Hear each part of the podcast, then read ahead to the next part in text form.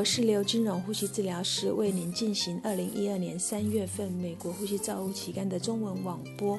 每篇文摘之后，同样由杂志主编丁汉斯博士进行讲评。第一篇是由 Nary 等人所发表的。连续气道正压，简称 CPAP，可以在肺切除手术后增加病人六分钟走路的距离。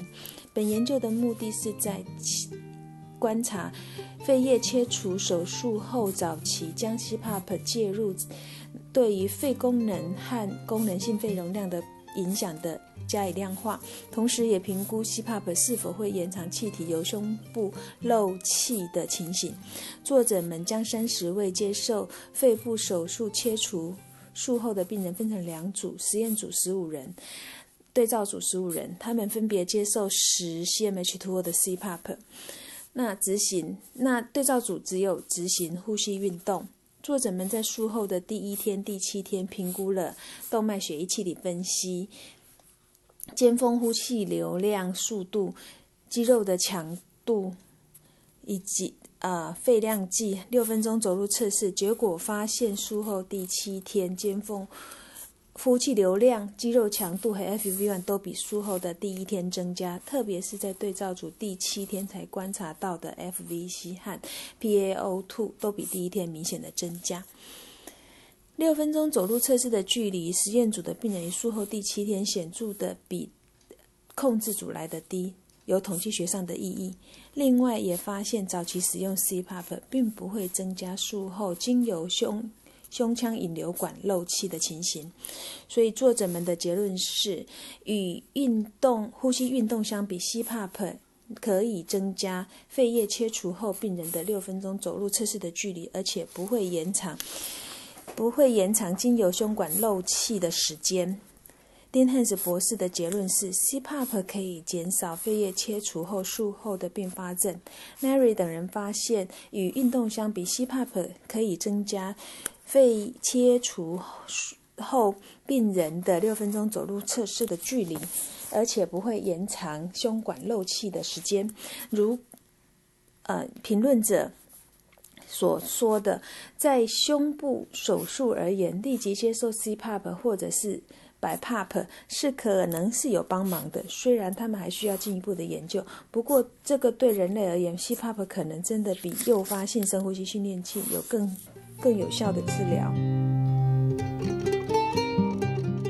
第二篇文章是由李等人所发表的。在北京加护病房呼吸照护做法和呼吸治疗师的需求，作者们使用调查的方法，作者设计问卷调查表，并寄到北京全部一百零六个加护病房和的主管和员工，其中包括四十六所三级和大学的附属医院，一百零六个。加护病房中有七十六人回，七十六个回应，因此在此七十二个 ICU 中，包含了六百四十四张床、十八名呼吸治疗师、四百六十四名医师、一千三百六十二名护士。非侵袭性和侵袭性的呼吸器的床比。床比例分为是零点七比一和零点三比一，其中十九个加护病房没有配备非侵袭性的呼吸器，十八个加护病房在最近五年内才开始使用非侵袭性的呼吸器，九个 ICU 的传统氧气只给鼻管，在一百九十四名回应中有五十八 percent 在拔管前会执行自发性呼吸训练。二十四 percent 会使用潮湿加热器时没有监测它的温度，有五十七 percent 每星期更换一次管路，二十一 percent 会有一到三天就更换一次，九十一 percent 的人听过呼吸治疗师，绝大部分是在学术会议中听到，八十六 percent 认为呼吸照护业务应由呼吸治疗师执行，经。过训练的呼吸治疗师是缺乏的，只有十 percent 的 ICU 有招募呼吸治疗师的情形。分派给呼吸治疗师特定的工作主要是机械通气、胸腔物理治疗、气道的照护、所以作者们的结论是在北京的 ICU 中，呼吸治疗业务存着很重要的、很差、很大的差异。这些业务主要都是来自于护理师或医师来执行。在北京的 ICU 中，呼吸治疗师已经逐渐的受到同认同与接受。不过，未来还需要专业的教育和训练。丁汉斯博士的评论是：因为呼吸治疗在中国是一项新兴的专业，因此由李等人所发表的文章是颇为有趣的。他们发现，北京的大学附设医院中，呼吸治疗设备知识都有所不足。他们也发现呼吸照护业务中的差异。未来呼吸专业如何在中国全世界拓展，将是一个有趣的课题。例如，就如同 Jordano 所说的。本文章不只强调了呼吸治疗专业的全球化，也同时也是呼吸照护杂志全球化推动的议题。第三篇文章是由 Rarich 等人所发表的，在急性呼吸窘迫症候群（简称 ARDS） 的类固醇对生理死腔。比的潜在的影响，在这项研究当中，作者评估了顽固型的 ARDS 病人中，在类固醇治疗后氧合和它的死腔比的改变。这是一项非随机、非安慰剂控制的观察型的研究，它纳入了十九个有顽固型 ARDS 使用类固醇治疗的病人。作者分别在一开始使用类固醇治疗和零天、四天和七天，分别观察的观察它的 PaO2 比上 FiO2 和死腔比。在 ARDS 发病后的八到十四天之间，使用类固醇治疗的病人被列为中间值；在 ARDS 发病后的十四天使用类固醇者被列为晚期组。结果在中间组诊断出 ARDS 到类固醇治疗的平均时间为十一天，晚期组为二十一天。比较使用类固醇治疗后的零天、四天和七天，他们发现 PaO2 比上 FiO2 和生理死腔比都减少，在中间组和晚期组之间则没有明显的差异。作者们对此得到结论，就是在顽固型的 ARDS 病人当中，氧合增加是伴随着类固醇治疗几天后的死腔减少，死腔比减少，确认在生理性参数和死亡率的可能益处，还需要有一个有力的随机安慰剂的控制组的实验。丁汉斯博士的评论是：增加死腔比在 ARDS 四病人是常见的。作者们评估这种顽固型的 ARDS 病人使用类固醇治疗后的氧合和死腔比的改变。他们发现氧合增加是伴随着类固醇治疗几天后的死腔比的减少。评论者卡 Kalet 等人建议侦测死腔应该纳入急性肺损伤或者是 ARDS 病人的评估，如容积二氧化碳测量仪。的工具可以很容易的在呼吸病人床旁侦测他的死腔。第四篇文章是由 Kendra 等人所发表的，利用气管内视镜超音波引导经由支气管镜吸针切片检查纵隔淋巴结的病变的诊断的准确性，系统性的回顾与整合分析。本研究的目的是在于对于经由气管内视镜超音波引导经由支气管镜吸针切片检查对纵隔腔、肺门、淋巴结病变诊断进行有成呃进。诊断的成效进行系统和回顾性的整合分析。作者是在二零一零年十一月的第二个星期全面性搜寻了所有的文献资料，由两位审查者分别对文章进行阶段性的挑选，而每个研究的资料抽取都是使用一个标准化的资料与抽取的形式。研究的方法。研究方法的品质评估是利用一个清单，以诊断正确工具的品质评估 （QUADAS） 来测试性为性质为基础，用二乘二的呃表格作者们计算出了敏感度、特异性和类类似比。作者们纳入了来自于八个国家的十四项研究，共有一千六百五十八名病人进行量化的资料合成，以气管内视镜超音波引导经由之气管镜吸针切片检查，有一。呃，百分之百的总和特异性，五 percent 的正向类似比，九十二 percent 的总和敏感性，以及十三 percent 的总和反向类似比。它的总和诊断胜算比是六十二点七。此调查的敏感性不是取决于快速。现场评估或是针的大小，只有一个组合合并是被提出来的，而导致提早结束的程序。所以作者们认为，无论是在恶性或非恶性的状态下，利用支气管超内视镜超音波引导支气管镜吸针切片检查。对于纵隔期、纵隔及肺门淋巴结病变有高度诊断的成效，可以确认有中等品质的证据。丁汉斯博士的评论是：Kendra 等人进行了前瞻性研究系统回顾、整合分析，来定义气管内视镜超音波引导以经由支气管镜吸针切片。检查对于纵隔腔及肺门淋巴结变病变诊断的成效，有中等品质的证据可以确认利用这种方法有高度的诊断成效。不论是在恶性或者是非恶性状况下，我们都可以有获得到证据显示这种检查过程是安全的。第五篇文摘是由。Montemezzo 等人所发表的使用四种界面评估最大吸气压力的影响。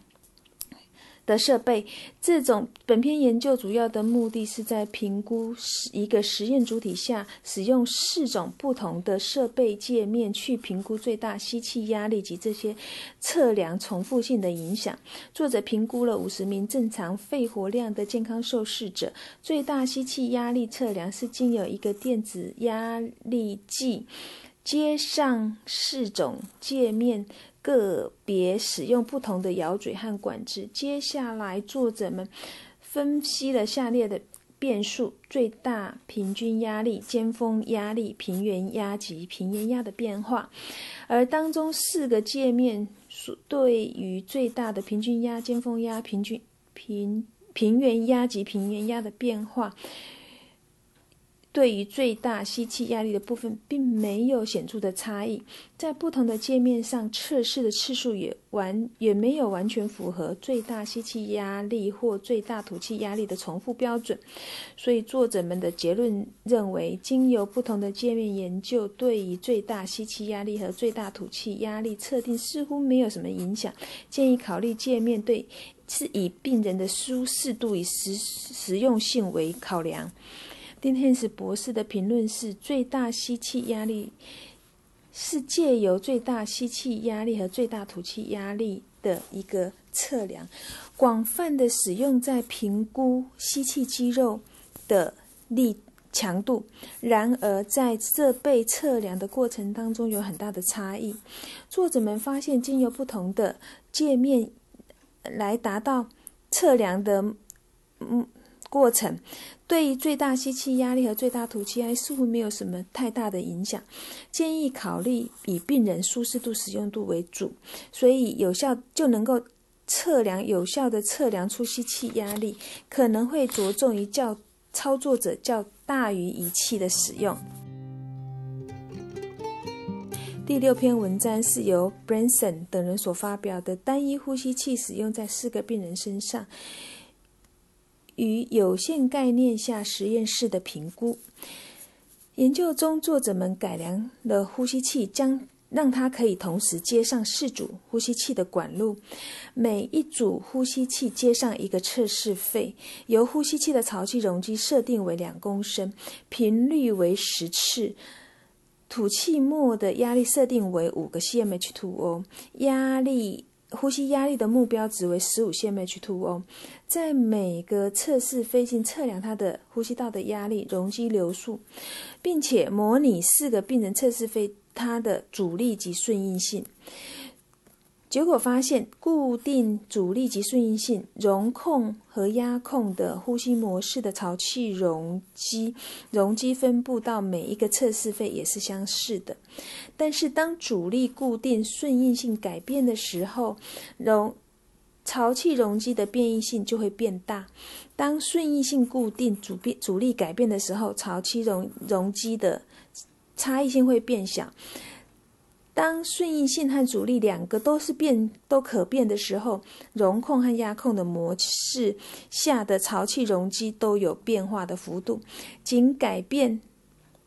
它只比。改变仅改变阻力者还要大，所以作者认为单一呼吸器使用在四个病人身上是无法被控制每一个人的潮气容积。此外，潮气容积的差异和顺应性的变化是成比例的。但是这些发现并不能支持这个理论可以大规模的使用使用在大量伤患的病人的呼吸衰竭的病人。所以，丁汉斯博士的评论是：Branson 和他的同事评估了这种一台呼吸器用在四个病人身上的方法，在过去也曾经被提过，建议使用出使用在出现大量伤患的呼吸衰竭的病人。而现在的呼吸器数量部分使用时，他们发现单一呼吸器使用在四个不同的病人是一个很吸引的概念，但是每一个病人的潮气容积就没办法。被控制，因此单一呼吸器用在四个病人身上就不被建议了。第四篇文摘是由 Tunamate 等人所发表的教科书中关关于教导如何评估呼吸窘迫病人的内容是否足够。本研究的目的是在检视教科书及网际网络来源的内容，评估呼吸窘迫病人有。两位不同领域的个别医师审查最新版本的第二十一版标准的教科书，智慧型手机的应用 Up to Date 以及 MD Consult，他们的标准内容标准，每一个医师从不同的来源审视十四个不同的真相，每一个真相审视决定三个变数，提及到的真相，它的。生理、病理变化以及它如何被发现，审视比较它们不同的地方，由第三者再由第三者来审视他们的解答。平均有四十八 percent 的教科书有提到正常的呼吸速率范围是十到二十二次每分钟，有四十五 percent 提到临床真相，三十三 percent 提到病理生理学。最多被提到的临床真相是发鼾。Cyanosis 九十五 percent，最少被提到的是胸骨上切肌的内内缩，restriction of the superior 呃 supraspinatus notch，只有十四 percent。最多被提到触诊的真相是胸腹起伏不同步，或者是胸腹起伏相异。只有十八十一 percent，比较少被提到的是气管牵引，只有十四 percent。去叙述病理生理现象的有七十一 percent，最少有十九 percent。结论是重新检视教科书，评估呼吸窘迫是匮乏而且互相矛盾的。丁汉斯博士的评论是：教科书给是给之前医师或呼吸治疗师陈述呼吸窘迫真相的主要教材。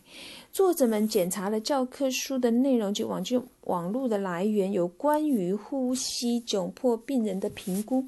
他们发现，被受到审视的教科书来评估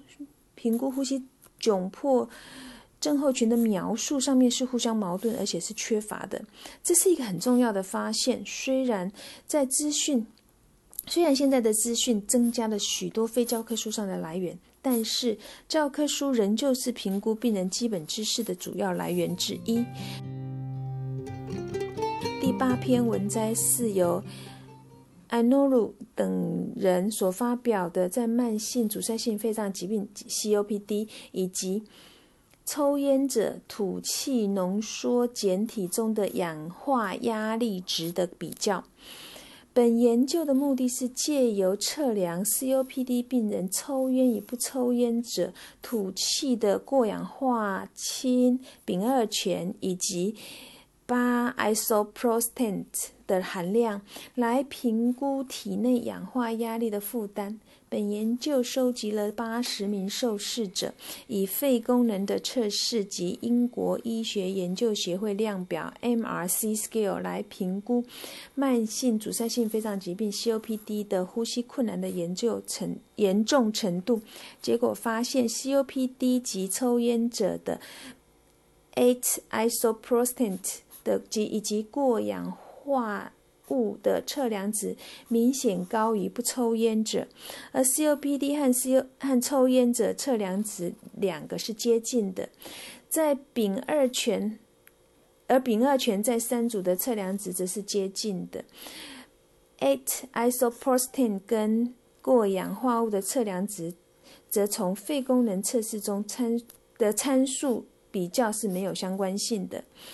AS isoprostate 的测量值与呼吸困难，在美国医学研究协会量表上面的分级则有明显的正相关。所以作者们的结论是，即使呼吸功能测试在正常值内，过氧化物对肺部的负担和抽烟者慢及 COPD 的病人则是相同的。